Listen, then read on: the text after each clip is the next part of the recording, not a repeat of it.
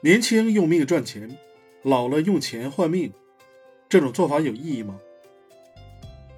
其实我们不得不承认这么一种现象：现在绝大部分的底层人民真的是在用自己的生命去换金钱。而我个人也是一个底层的人民，每天早上七点半起床，九点准时到单位上班，一直会上到晚上九点才能够下班。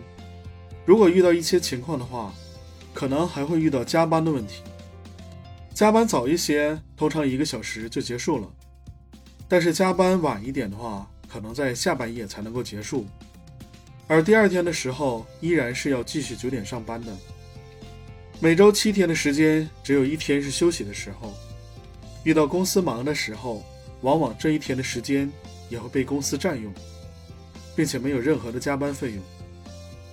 对于底层人民来说，这种工作模式自然是在用拿命换钱，有很多人会因为工作的压力比较大，从而导致猝死的可能。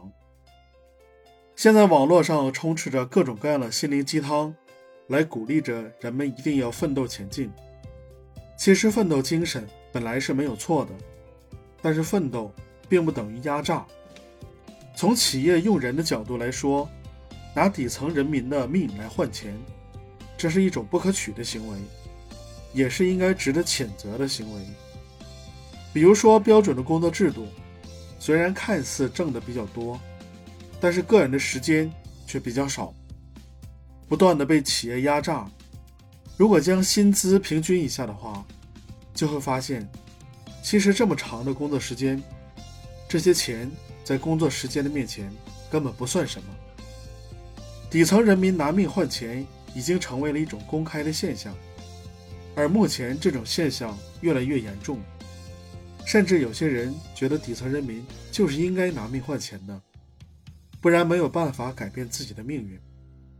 然而，生活本不应该是这样，只能希望在将来的社会能够越来越好吧。好，关于这个观点我已经介绍完毕，希望对你有帮助，欢迎你点赞关注。评论并转发，我是好猫卡，我们下期再见。